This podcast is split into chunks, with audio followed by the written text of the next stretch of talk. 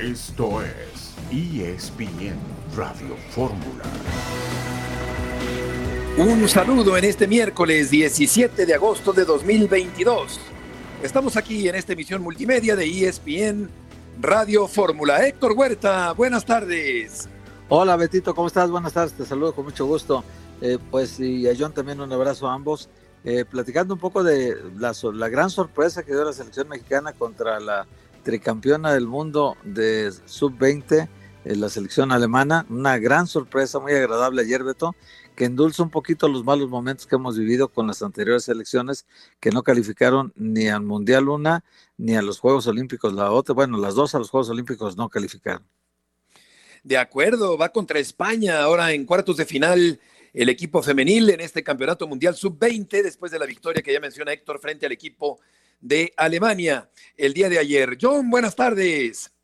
Hola Betito, Héctor, un gusto saludarlos. LeBron James, dos años más con los Lakers, 97 millones de dólares. En la NFL, Darwin James, el safety mejor pagado, los Chargers le pagaron 76 millones de dólares.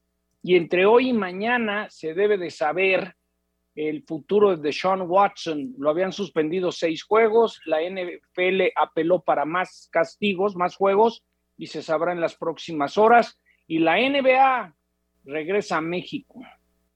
Perfecto, John, ya nos platicará sobre ese tema. El Atlas cayó el bicampeón del fútbol mexicano ante los Bravos el día de ayer. Mazatlán empató con Querétaro un gol. El Puebla empató con el equipo del Necaxa. Para el día de hoy, Pachuca América a las nueve con cinco de la noche Cruz Azul Cholos también a esa hora, 9 de la noche con 5 minutos. Y antes será el partido entre Toluca y el equipo de Monterrey en punto de las 7 de la tarde en la cancha del Toluca. Vamos contigo, Marisa Lara. Eh, bueno, lo tenemos un poquito más adelante a Marisa, pero del mismo apellido es Emilio Lara, muy simpático el defensa del América. Esto fue lo que dijo en el camión del conjunto del América. Buenas tardes. Buenas tardes. Buenas tardes, damita al caballero.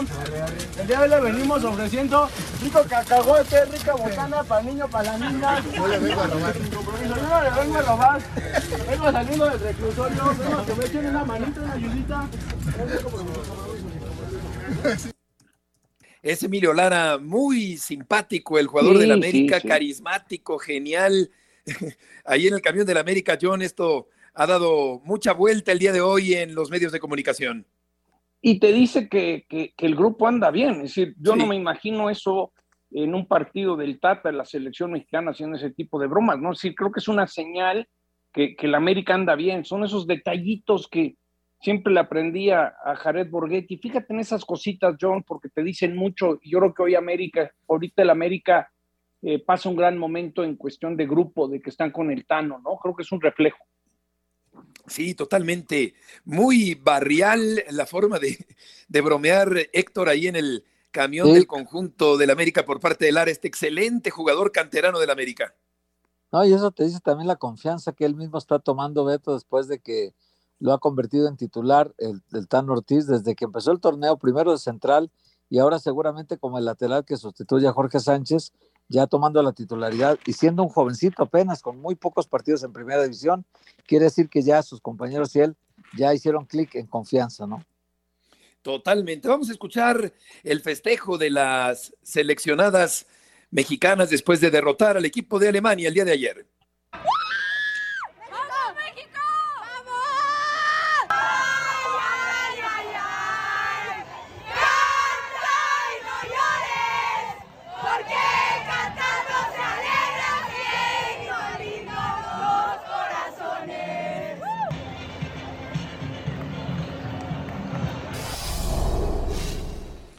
El Cielito Lindo, que por cierto es una canción muy mexicana, pero inspirada en unos cánticos eh, andaluces de hace muchos años.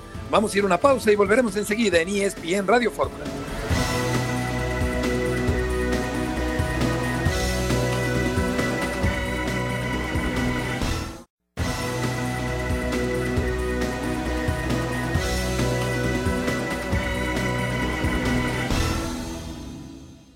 Triunfo nos sirvió mucho para todos, para también eh, quitarse un poco esa presión, como tú lo dices, eh, muchas críticas y las críticas yo creo que corresponden también porque sabemos en dónde estamos, sabemos en el equipo que, nos encontramos, también cuando uno eh, tiene esas críticas también sabe las cosas que está haciendo bien o las cosas que están haciendo mal.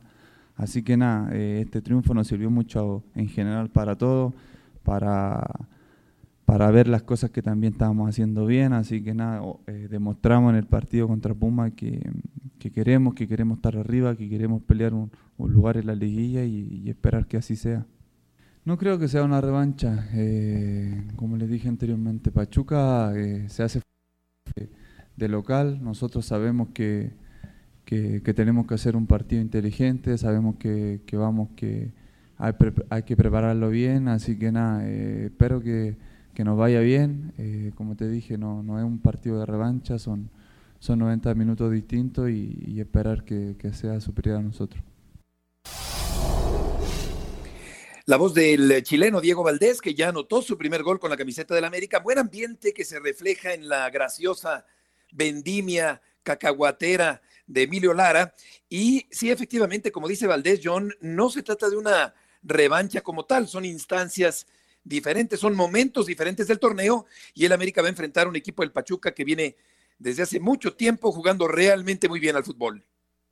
Pero son pruebas para ver si realmente va ascendente el América. Hay que, hay que ver las cosas frías. Se le ganó a Juárez porque Juárez falló un penal y, decir, y América metió ese gol en, la recta final. Sí, le ganó bien a Pumas, pero creo que esta semana, si le vas a la América, también vas a ver dónde estás parado, ¿no? Vas a Pachuca esta noche, claro, juegas en el Azteca con Cruz Azul el sábado, te vas a dar cuenta si, si ese ambiente que detectamos y esa racha va realmente ascendente la América o, sea, o, se toparon unos Pumas que, que venían, venían en bajada, ¿no?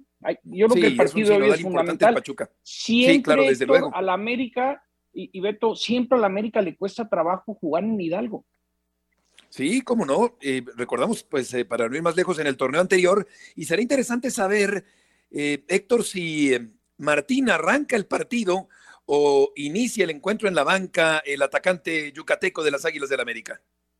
No, yo creo que tiene que ser titular, Beto, porque viene de una seguidilla de dos, dos goles en partidos internacionales contra el City, contra el Real Madrid, luego viene de dos dobletes y en este último partido, aunque no metió gol, dio dos asistencias de gol, una que rebotó en el poste y luego la otra, el balón profundo que le puso a Cabecita Rodríguez para que hiciera el gol. O sea, no metió gol, pero en los dos goles de Valdés y de Cabecita él participó directamente. No, yo creo que el titular... Sí, yo estoy de acuerdo. Sí. Yo estoy de acuerdo con Héctor, no lo pueden tocar, Beto. Tiene que estar en titular, está enrachado, lleva dos, pensaría también que debe ser titular, eh, porque aparte, pues está enrachado, como dice Héctor, está a la vuelta de la esquina el campeonato mundial. Eh, Pumas venía muy deprimido, venía arrastrando la cobija de capa caída. Si sigue estando a la baja, siento que sigue aturdido el equipo universitario después de la paliza recibida en Barcelona y el América aprovechó perfectamente para golearlo y para bailarlo el fin de semana anterior en el Pedregal. Así que como dices John, creo que ahora sí es una confrontación que permitirá ver con toda claridad en qué momento futbolístico se encuentra el América en este torneo.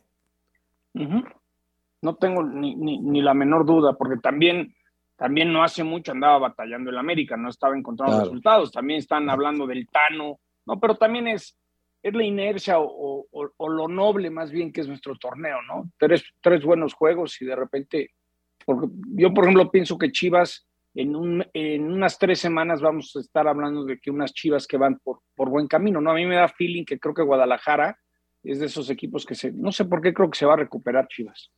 Sí, una, una nobleza que, que me parece, Héctor, que se puede traducir en, en flexibilidad, excesiva flexibilidad, eh, un torneo muy permisivo, un torneo que permite a equipos que están en el fondo de la tabla recuperarse y meterse a la fiesta por el título de fútbol mexicano.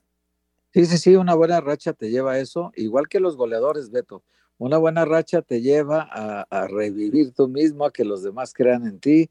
Eh, nosotros tres que somos periodistas de, de, de, de, raza, que nos gusta esto realmente, quisiéramos tener enfrente a Henry Martínez, hacerle un montón de preguntas ahorita, ¿no? Oye, ¿qué pasó? Eh, ¿Por qué no dabas? ¿Qué, el problema que tuvieron tu hermano y tú te afectó tanto? Su hermano, recordemos que cayó a la cárcel, ya afortunadamente ya salió, eh, fue vinculado al proceso, pero ya afortunadamente ya está jugando en Yucatán, volvió a la actividad.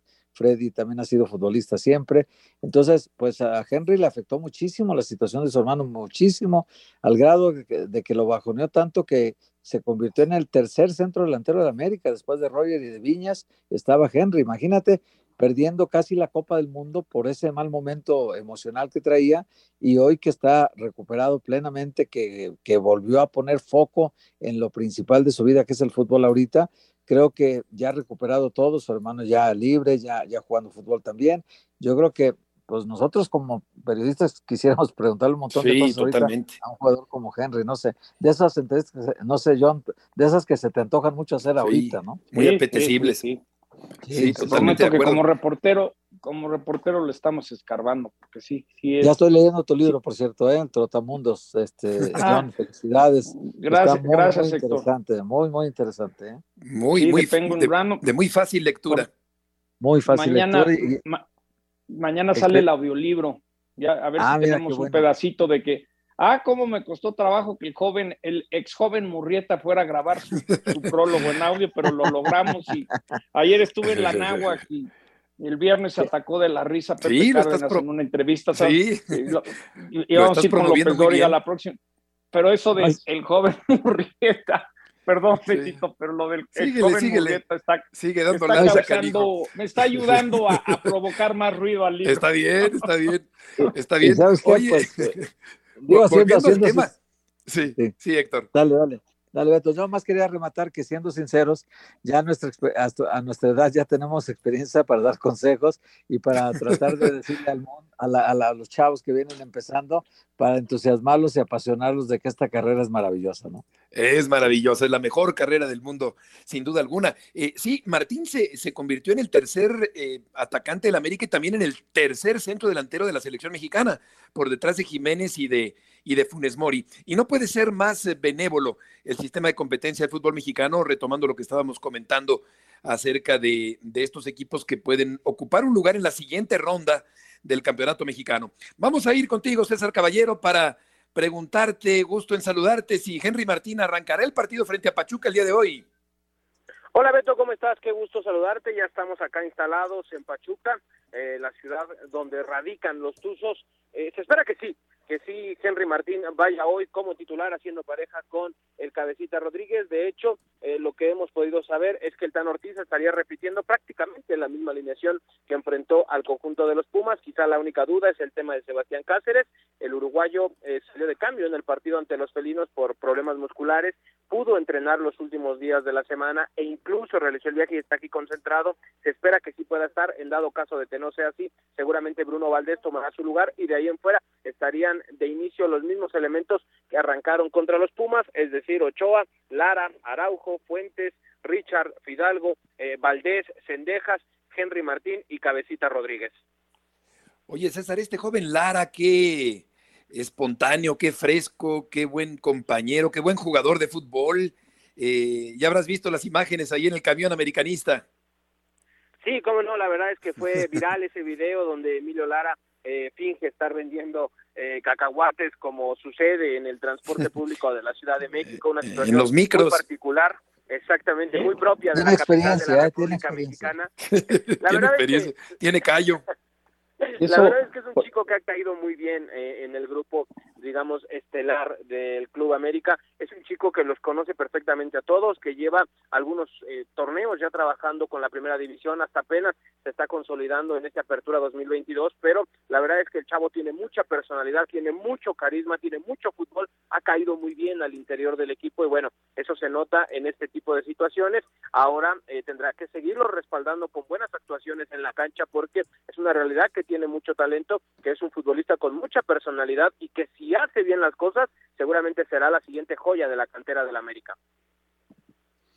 sin duda, sin duda. Eh, perdón, John, solo, solo decirte, John, que, que fíjate que tanto extranjero, poca salida de canteranos, a mí me da muchísimo gusto que Lara, y tú lo, lo mencionaste hace mucho tiempo, John, esté destacando ya en el conjunto del América. Adelante. Sí, y América bajita la mano, Edson, Raúl Jiménez, Laines. América es el que más está exportando. Yo, no, ahorita me, me vino a la mente esta imagen. Eh, hace unos años, eh, Beto y yo estuvimos en Monterrey y el Canelo Álvarez nos platicó cómo con 1.500 pesos al mes eh, pagaba los pañales, la leche, la leche ¿no? del, bebé, y el transporte público, cómo se iba a entrenar en el transporte público. Entonces, esa imagen, eh, y todo surge porque el Canelo le cuenta, le cuenta a Beto que le encantan los caballos, que los monta a pelo, entonces ahí salió la conversación de, del Canelo, dice, pues este, ¿cuál, ¿cuál montar con silla? Si era treparme al caballo porque no había ni para la silla, ¿no? Entonces, creo que esa imagen eh, hay muchos atletas eh, en, México, en el mundo, que se pueden identificar de dónde vienen, ¿no, Beto? Totalmente, totalmente. Y un origen humilde y un, y un hombre que se ha encumbrado en el mundo del deporte. César, ¿quieres decir algo más? Nos quedan 30 segundos. Sí, nada más para complementar un poco el, comentario que hacía John sobre la cantera del América, estamos muy cerca de que se sume una nueva exportación al fútbol europeo. Me comentan que Dagoberto Espinosa, jugador de la sub-18 de las Águilas, está muy cerca de cerrar su traspaso al Cirkel Bruje del fútbol eh, de Bélgica. Sería un elemento más formado en el nido de Cuafa que vuela al viejo continente y eso te habla del buen trabajo que se está haciendo en la cantera azul crema. Excelente, César. Muchas gracias por la información. Un abrazo enorme, que estén muy bien. Igualmente, buenas tardes, volveremos enseguida.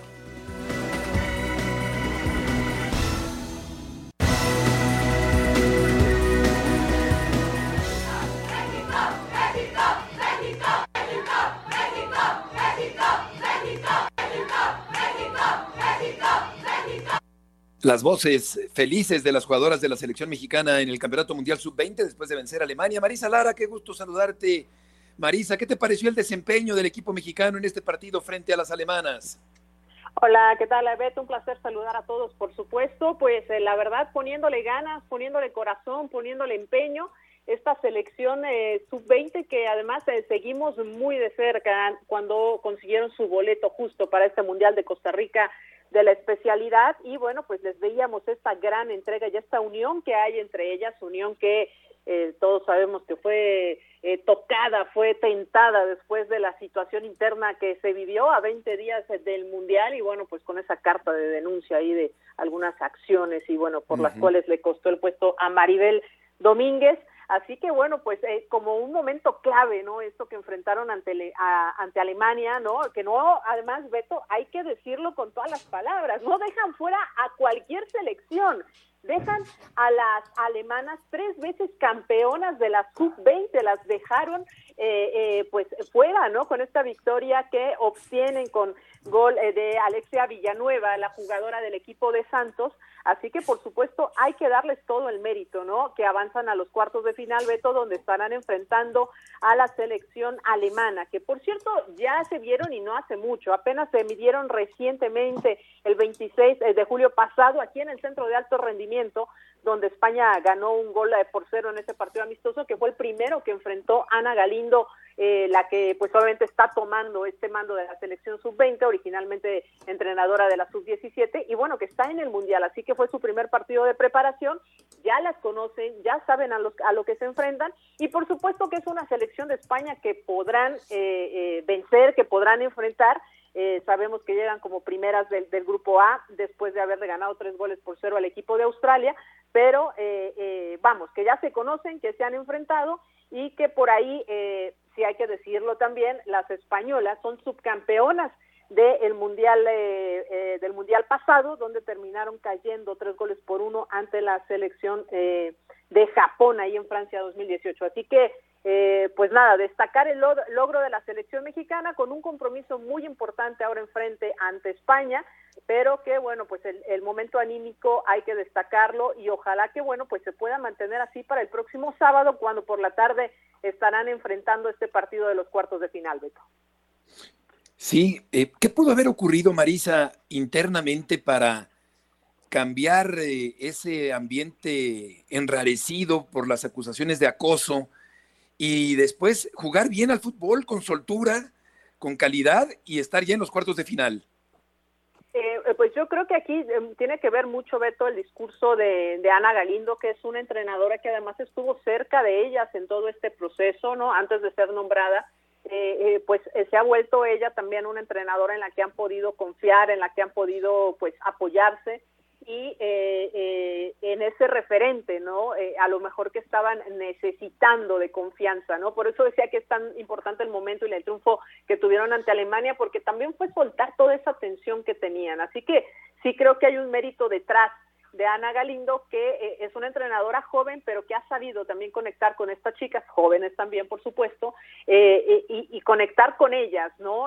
Además de que sabemos que, bueno, México no es una potencia eh, en esta categoría, su máximo logro ha sido el sexto, eh, sexto lugar eh, que, obtuvo en Japón en 2012, que es su, pues vamos, su máximo logro y que está haciendo historia y que lo está buscando y que lo está haciendo. Así que bueno, creo que también ellas tienen que liberarse de, de la tensión que puedan llegar a tener, y Beto también, de no cargarles la mano de que sean las salvadoras y de, ay, van a sacar la cara por, porque creo que tampoco se merecen una carga así, ¿no? Están haciendo un, un buen evento, se esperan buenas cosas para España, pero sí hay que dejar claro que no, no se es potencia y, y tampoco es que, ay, vamos a ser campeonas del mundo, no. Creo que hay que poner las cosas en justa medida y que les ha tocado un proceso difícil y a pesar de lo que les tocó, pues ahí están en cuartos de final eh, pues acercándose ya y estando dentro de las ocho mejores selecciones del mundo de la categoría. Así que eso también hay que decirlo. Oye, Marisa, te saludo con mucho gusto, pero estas chicas de generación sub-20, eh, lamentablemente para ellas no, no tienen posibilidad del Mundial de Mayores próximo porque estamos eliminados. No tienen posibilidad de Juegos Olímpicos en París porque estamos eliminados. Es decir, también por los malos resultados anteriores, estas chicas están condenadas a no tener una vitrina pública tan importante como un mundial o unos Juegos Olímpicos eh, en los, los que vienen, porque estamos eliminados, Marisa. Sí, de acuerdo, o sea, de acuerdo, se pierde, Héctor, te saludo con mucho gusto, se pierde un proceso importantísimo que era el de Nueva Zelanda, próximo año, donde pues eh, además con una eliminatoria facilísima, de verdad, eh, con todas las facilidades, no, de, de esos fracasos que nada más no se pueden olvidar, que bueno, sabemos que hace apenas unos días este, por fin fue destituida Mónica Vergara del cargo, ¿no? En algo que era insostenible. Se, pierde la oportunidad. Eh, yo no creo tanto para estas chicas, porque estas chicas, estas sí, estas sí, Héctor, estas sí están para el próximo eh, eh, proceso del 2027. Estas sí, no, no como Mónica Vergara que, que lo quería hacer pero hay que cuidar a estas chicas, hay que saberlas llevar, hay que, hay que tenerlas eh, pues en la mira. Son jugadoras que participan en la Liga MX, hay muchas de ellas que están ahí, de Tijuana, de Pachuca, de Cruz Azul, la misma Alexia Villanueva que juega en el equipo de Santos y que ha tenido la oportunidad, y menciono a Alexia porque fue la que hizo el gol de triunfo eh, ante Alemania, pues que ha tenido la oportunidad de tener esta participación. Hay joyas de verdad muy interesantes como Natalia Mauleón que juega en el equipo de la América y tiene tantísimo, de verdad, tantísimos eh, talento, Ali Soto que juega en Pachuca, Net Vázquez de las Chivas, que son jugadoras evidentemente jóvenes, eh, Dani Delgado que también juega en, eh, en el equipo de Santos, de verdad son talentos que hay que cuidar y que hay que seguir llevando, ¿no? Porque también eh, parte de las delanteras, no todas, ¿no? De las delanteras mexicanas, bueno, pues son delanteras que ya tienen experiencia, son delanteras que a lo mejor, pues ya en el próximo mundial no van a poder estar al 100% y estas jugadoras que vienen con menos de 20 años algunas, pues bueno, estarán en una plenitud impresionante para la siguiente posibilidad de estar en el mundial del 2027. Yo creo que hay que cuidarlas, porque para este no iban a estar, eso está claro, pero eh, eh, hay que cuidarlas para que lleguen al siguiente. Y ahora sí, con tanto eh, desorden que ha habido en la estructura de selecciones nacionales femeniles, con, vamos, darle más prioridad a, buscar a alguien que, para que estuviera con los chicos en, en, un proceso donde tenías que darle mayor enfoque a esta selección que estaba a punto de jugar un mundial. O sea, a lo que voy es, de verdad hay que darle una valía y el peso a estas selecciones que consiguen las cosas, que, que, que, son las pocas que consiguen cosas para que tengan ese, ese respaldo. Y vamos, que ya se está haciendo esta limpia, pero que realmente haya una buena estructura de selecciones nacionales, todavía por nombrar a la directora de selecciones nacionales o director, no sabemos qué vaya a ser, esperemos que sea una representante femenina que pueda tener un mayor acercamiento con ellas y realmente encontrar las necesidades y cuidar y evitar estas situaciones, como ya lo mencionabas, Beto, del acoso, que, que, muchas veces no tiene que ser por parte del cuerpo técnico, puede ser entre las mismas jugadoras. O sea, creo que estas situaciones se tienen que cuidar y no debe de haber marcha atrás, de aquí hacia adelante, de verdad, porque son chicas que muchas veces prefieren no jugar, no ir a selecciones, con tal de no vivir este tipo de, de, situaciones. Y lo vemos con Silvana Flores, que fue la que denunció, no está en esta selección, no fue al Mundial. Entonces, o sea, eh, se nos van esos detalles, no está la que denunció. ¿Por qué no está? Bueno, pues, ¿por qué no está? Habría que preguntarle a los directivos por qué no está, si estaba convocatoria y estuvo en el premundial. O sea, no es que no tenga el arrojo para estar, no la llevaron. Así es. Marisa, muchas gracias por tus aportaciones del día de hoy. Gracias, Beto. Saludos a todos. Que te vaya muy bien. Buenas tardes. Cuando veo, John, los logotipos de la selección varonil mayor, también eh, acompañando a la selección femenil, me quedo pensando qué, qué, qué tan cuantiosa será la partida de esos patrocinadores para el equipo femenil. Desde luego eh, es, menor que la que se, la inversión comercial para la selección eh, varonil mayor. Pero, pero veo también esos logotipos que acompañan a la selección femenil que está haciendo un buen papel en este campeonato mundial.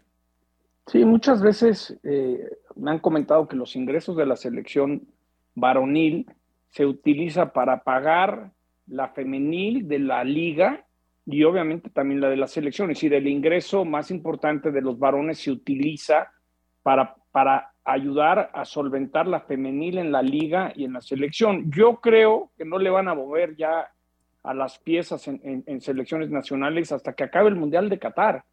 Lo platicaba con, en Picante el otro día con Héctor, ¿no? Yo creo que dependiendo lo que pase en el Mundial con el Tata, pudiera haber una sacudida importante en selecciones nacionales, empezando por John de Luisa. Entonces yo no creo que le van a mover mucho, porque creo que Qatar puede tener un efecto dominó con las otras selecciones.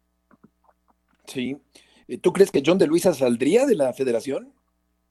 Yo creo que si México no pasa la segunda fase, eh, yo no seguiría como presidente de la federación. ¿Y quién podría ser, Héctor, el, un, posible candidato? Pues a lo mejor empuja el grupo Legui a Íñigo Riestra, ¿no? Probablemente. Sí, sí, sí, sí, sí, no te extrañe. al final de cuentas, el grupo Legui es un contrapeso ahorita del, del, porque aunque John de Luisa sabemos de dónde llegó, también sabemos que no tiene todo el apoyo. O sea, eso, eso yo, lo hemos platicado, que no, no, no, no porque llegó de allá necesariamente tiene como a los anteriores todo el apoyo, ¿no? En algún momento el apoyo se acaba. Yo, yo, yo siento que pudiera haber el enroque que Miquel Arriola tomara la federación y alguien tomara el lugar de Miquel en la liga. Ese, e, ese es mi feeling, no, no, no, no lo sé, nadie me lo ha dicho, pero sí sé, lo que sí sé es que en el Mundial de Qatar se están jugando la chamba en selecciones nacionales, muchas personas, el Tata y John son dos de ellas. Hablaremos de la máquina cementera al volver en esta tarde. Huerta, Sotcliffe y Murrieta en ESPN Radio Fórmula.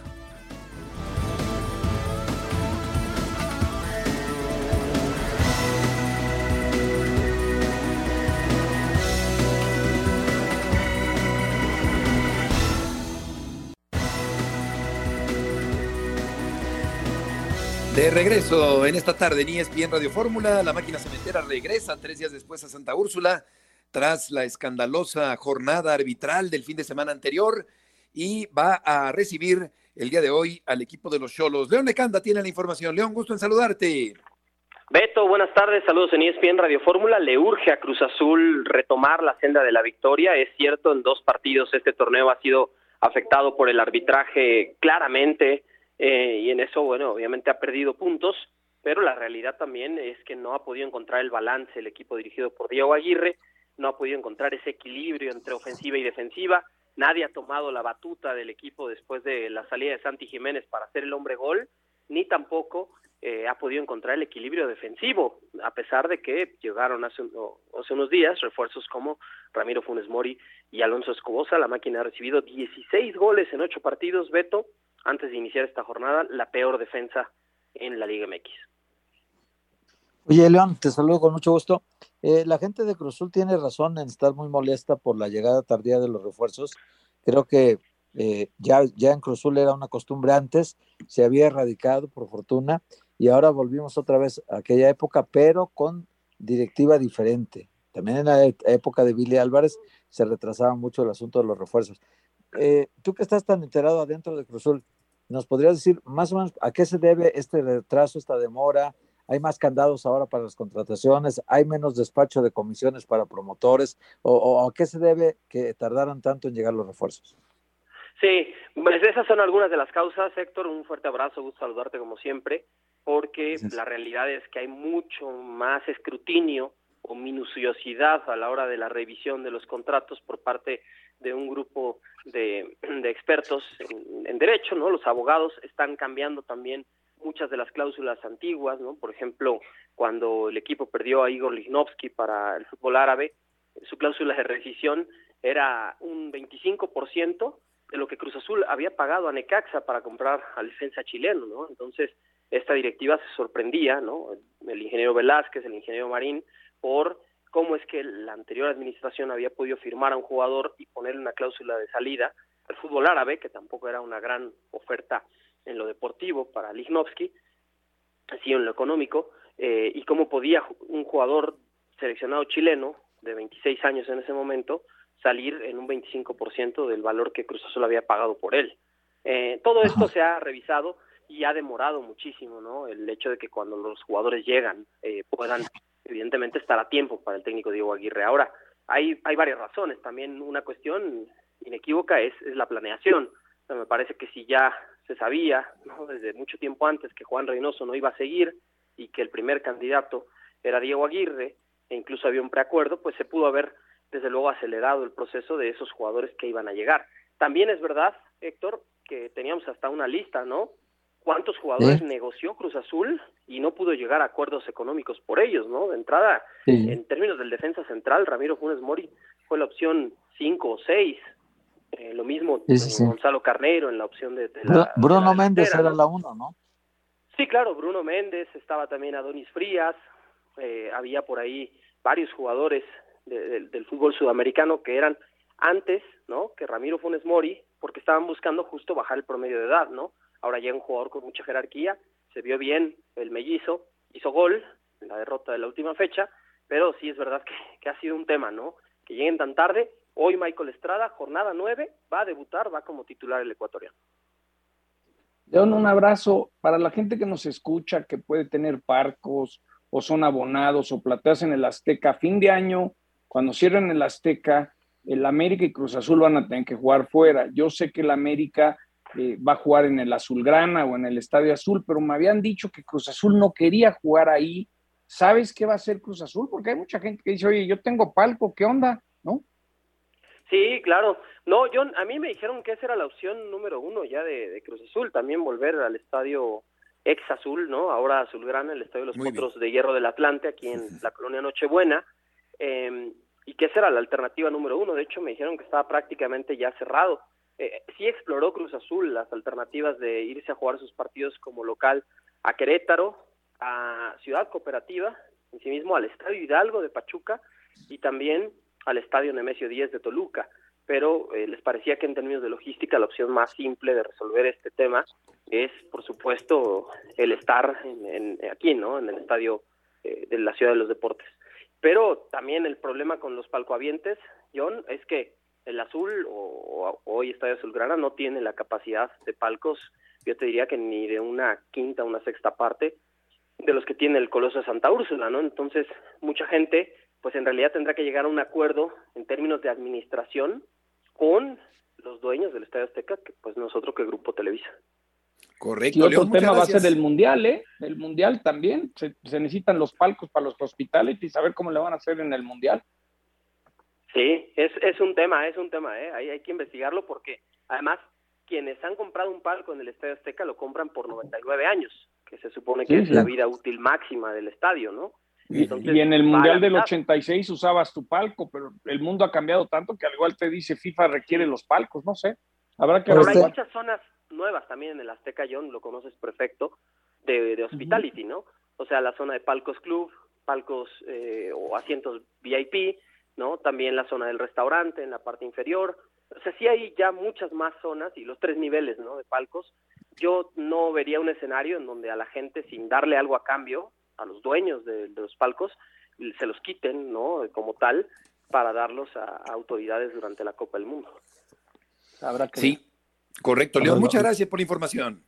Lo bueno, Beto, es que es increíble que una cementera como la de Cruzul, que produce tanto cemento diario, no tenga su propio estadio. Bueno, esa situación está por corregirse. Más o menos calculan que en tres años tendrán su propio estadio, Beto.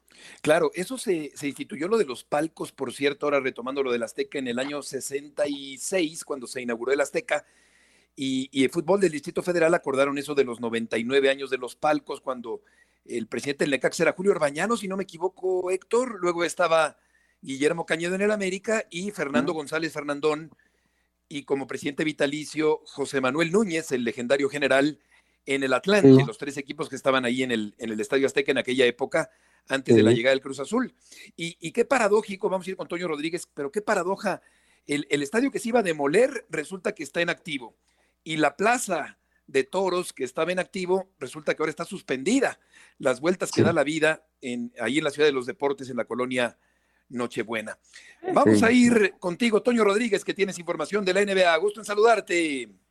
El gusto es mío, como siempre un honor, les mando un abrazo con mucho cariño. El 17 de diciembre, Beto, viene la NBA México a la Arena Ciudad de México en Azcapotzalco, esta arena de primer mundo que tenemos en México, que está de la mitad para arriba con las arenas de Estados Unidos, regresa la NBA. Vienen equipos de mucha tradición latina, vienen equipos bien trascendentes en la NBA, especialmente uno de ellos actualmente, el Miami Heat, enfrentar a los Spurs de San Antonio. Esto es el 17 de diciembre, lo cual es una buena noticia, extraordinaria para los, para los que nos gusta el básquet, buena en general en, los deportes porque junto con la NFL que viene antecito del arranque del Mundial, paralelo al arranque del Mundial, pues es otro evento importante que post pandemia o en esta parte de la pandemia en la que estamos regresa a la Ciudad de México. Así que para la gente que le interesa Spurs contra Miami Heat, el 17 de diciembre, partido claramente de temporada regular en la Arena Ciudad de México que vamos a tener en ESPN y en Star Plus. Toño, un saludo. Te tengo dos preguntas. Ahí va la primera. Fíjate que me estaba acordando. Un 7 de diciembre de 1997 vinieron al Palacio de los Deportes los Mavericks y los Rockets. Yo hice el sonido local de ese partido. Era cuando llegó Charles Barkley con los Rockets y la Trail Sprewell le acababa de pegar a, a PJ Carlísimo, ¿no? Mi pregunta es la tradición que tiene la NBA en México, es decir, antes que la NFL prácticamente de temporada regular, ¿no? Y de forma más constante, John, te mando un abrazo y la MLB que, que quiere venir ahora con el nuevo estadio, estadio de los Diablos también para temporada regular, se atravesó la pandemia, sí, John, es, es la liga vamos a ver, por atletas es la MLB, pero, pero por venir a México es la liga más apegada a nuestro país. Piensen ustedes que los capitanes, este equipo de la G League, como vamos a decir, la segunda división, que, que tampoco tiene ascenso, Beto, pero la segunda división de la NBA, que también es sin ascenso, anunciaron apenas ayer que van a jugar en la Arena Ciudad de México. Entonces sí, John, la, la tradición es tremenda. Eh, ahora Fer, Fer Tirado hace la voz local en los partidos de la Arena Ciudad de México, curiosamente y ESPN sigue teniendo la presencia ahí como, contigo, pero sí, John, eh, para la liga es muy importante, ¿no? Tiene la, la academia en San Luis Potosí y muchas cosas. ¿Sabes de quién son los capitanes, Beto? De Moisés Cosío, del primo de Toño Cosío. Ah, mira. Qué curioso, ¿no? de, la Plaza de Toros y del estadio. Toño, la, la, la otra que te tenía rápido, el firmar a LeBron James, los Lakers, con el contrato que le dan hoy, ¿a quién crees que se traiga LeBron? Es decir, ¿cómo ves el panorama de Lakers ahora que se asegura que se queda LeBron? Pues mira, lo que pasa no solo es el contrato de LeBron, tienen otros dos contratos altísimos, John, comprometidos. El 90% de la nómina está comprometida en tres jugadores. Él quiere seguir jugando con Kyrie Irving, pero Kyrie es este, este, este chavo que no se quiere ni vacunar, ¿no? Entonces está muy complicado. Hay poco espacio para, para mover, es de los Nets. Hay, ya fueron campeones en, en Cavaliers juntos. Hay muy poco espacio para acomodar. Entonces, de querer, yo creo que todo mundo quiere jugar con LeBron la bronca que tiene Jenny Buss y el equipo de los Lakers es que no hay dónde meterlos, tienen comprometido su salario. Oye, Tony, yo te pregunto, con este nuevo contrato de LeBron, justamente que tocaba el tema John, eh, va a ser el mejor pagado de la historia jugando básquetbol, evidentemente, ¿no? Pero eh, las comparaciones con Michael Jordan continuarán siempre. Al final de eh. cuentas, ¿quién ganará la competencia? Pues? pues yo, creo que Jordan. ¿Sabes qué? Ganar 6 de 6 en finales es, absurdo, ¿no? Es, todas las finales en las que te paraste, ganarlas, LeBron, que es un monstruo de finales, tiene un récord perdedor. Es un tema de generación, ¿no? Yo creo que todos nosotros coincidiremos en Jordan. Quizás chavos más, más, más chavos, ¿no? De, de 15 años ahora, pues no les entrará en la cabeza que hay alguien más grande que LeBron James. Pero va por ahí. Yo creo que LeBron va a hacer algo que nunca hizo Michael Jordan, que yo creo que es el sueño máximo que se hizo el Chaco, jugar con su hijo, y creo que eso es lo que viene en dos temporadas para LeBron James. Está extendiendo su carrera todo lo que puede, ni Tom Brady, para jugar junto con su hijo en la NBA. Sí. Toño, muchas gracias por tus aportaciones del día de hoy. Un abrazo, nos escuchamos pronto. Seguro que sí, buenas tardes. Buen partido Toluca-Monterrey, Héctor, el día de hoy. El Toluca que ha cambiado radicalmente en comparación del torneo anterior. Sí, mucho, ha cambiado muchísimo. Pasó de la, de la noche oscura que vivió el torneo pasado, donde inclusive increíblemente tuvo que pagar multa, quedando entre los tres últimos de la liga. Eh, eso para don Valentín Díez debe de haber sido un golpe muy duro, el que quiere tanto al Toluca que lo, lo lleve en la sangre. Y por eso tal vez hoy decidió abrir la cartera, pero fuerte, ¿eh? porque lo que contrató el, el Toluca para este torneo realmente ha, permitido que el equipo sea super líder con 20 puntos, que tenga una capacidad de ganar y de jugar al fútbol muy diferente a la del torneo pasado, que ya tenga portero por fin, Beto. Tenía años sin portero. Entonces, este, ya llegó Thiago Volpi, que tampoco fue barato traerlo. Ya Meneses costó 6 millones de dólares. En fin, han armado un equipo con muy buenos refuerzos. Tú nomás imagínate a León que anda de capa caída, que tuviera todavía a Mosquera, que tuviera a Navarro y que tuviera a Meneses todavía. Bueno, pues eso lo está aprovechando ahorita el Toluca para ahora sí jugar al estilo Ambriz, jugando muy bien. Y queda demostrado que lo del torneo pasado, que fue un desastre para Toluca, no fue culpa de Ambriz. Tenía un plantel realmente muy pobre, ¿no? Que se lo habían empobrecido. Y además todos peleados. Sí, y don Valentín ya no tenía confianza en ellos porque eh, la verdad, dicho con todo respeto, lo robaron tanto, Beto, que se cansó. Llegó un momento en que dijo, con el presupuesto que tienen, compran y venden con lo mismo. Si no, no se puede, ¿no? Ya era estar soltando y soltando, Beto. Pero este torneo, Valentín se convenció de que sí había que invertir, era necesario, porque el Toluca no, no le permite su historia andar pagando multas y en los últimos lugares, Beto. No, no. Es un equipo que ganó 10 títulos en la Liga. Sí, hombre. No no se Totalmente de acuerdo. Qué, buenas contrataciones. Volpi, Marcel, Navarro, González, Meneses. El Toluca es otro. Definitivamente cambió su fisonomía el equipo choricero. ¿Y cuánto falta, Chava? Gusto en saludarte para la pelea entre Canelo y Triple G. Mi estimado Heriberto, ¿cómo estás? Un placer saludarte. También allá en la mesa de los amigos de ESPN Radio Fórmula. Falta un mes para el tercer encontronazo. Choque de trenes entre Gennady Golovkin, Canelo Álvarez. Fíjate que Acabo de colgar prácticamente con, con Gennady Golovkin, una llamada ahí que, que me hizo favor de, de, ah, brindarme su relacionista y me decía, me decía Golovkin que eh, no entiende estos ataques de, de Canelo Álvarez sobre que le cae mal, que es hipócrita, que es doble cara, dice al final del día somos dos boxeadores, somos tratamos de ser personas honestas, le tira a Canelo porque dice, bueno, en algún momento él falló en eso de la honestidad del deporte cuando dio positivo, Dice, pero estamos listos para una gran pelea. Eh, no toma en cuenta el tema de la edad. Canelo Álvarez, 32 años, Golovkin, 40. Este, y, y está seguro para brindarse ante la fanaticada. Dice que tiene el plan perfecto para no solamente ganar a Canelo, sino incluso detenerlo antes de que se vayan a las tarjetas. Y es que eh, no quiere tampoco ir con esa mentalidad, ¿no? De dejarle todo a los jueces. E incluso me dijo, y si quiere Canelo una cuarta, podemos hacerlo en el Estadio Azteca siempre y cuando la, la oferta sea razonable. Hola Chava, te saludo con mucho gusto. Oye Chava, y una, digo, ojalá que no suceda, pues, pero una eventual segunda derrota consecutiva de Canelo no vendría a dañar un poco la carrera tan exitosa que ha tenido. No, sería catastrófico y, yo en realidad sí me, me vi sorprendido por la por la caída que tuvo contra Dimitri Dibol en mayo pasado, porque yo pensaba que Canelo le iban a dar al menos unos dos años más, ¿no? Para mantenerse sin derrota antes de empezar la, la caída natural de, todo atleta, en este caso de un boxeador. Sin embargo, eh, sí, lo de Dimitri Dibol sorprendió y, y si por ahí Golovkin, con 40 años, puede darle una segunda caída a Canelo Álvarez, sería catastrófico, que no es una locura, ¿eh? Tampoco va a enfrentar un, un flanecito Canelo Álvarez, yo tengo compañeros en, en ESPN Knockout que dice, no, es que yo creo que Canelo le va a ganar incluso lo va a noquear. Yo pienso que va a ser una pelea cerrada. Los dos primeros combates fueron emocionantes, un empate y una victoria muy cerradita para Canelo Álvarez. Yo pienso que va a ser de nueva cuenta una, una pelea muy complicada para Saúl. Eh, Golovkin sigue siendo un peleador durísimo. Hay que recordar que además no ha tenido tanta actividad como el mexicano y evidentemente también quiere llevar no gloria a su país y, y qué mejor le decía yo a él si si le brindaba un mayor brillo a su legado eh, una victoria sobre Canelo me dijo yo creo que el Salón de la Fama ya no me lo quita nadie, dice, porque tengo muchos récords en peso mediano, campeones, a los que he derrotado y demás. Me dice, pero sí, creo que sería muy especial, bueno, pues poner una cerecita al pastel derrotando al peleador mexicano. Chava, un abrazo. A mí siempre me han dicho que el que vende más pago por evento que hasta el Canelo o el que, el que más lana significa es Conor McGregor en la UFC. ¿Va a regresar o no va a regresar Conor? Quedan 40 segundos, Chava, perdón. Mira, yo creo que, que, que tiene el personaje perfecto para regresar y quizá no a las artes marciales. Bueno, se habla de ahí de Jorge Masvidal y mucho más, pero pero yo creo y mucha gente me dice que es una locura, pero es una locura que genera mucho. Yo diría que en algún momento se va a cruzar con este youtuber Jake Paul.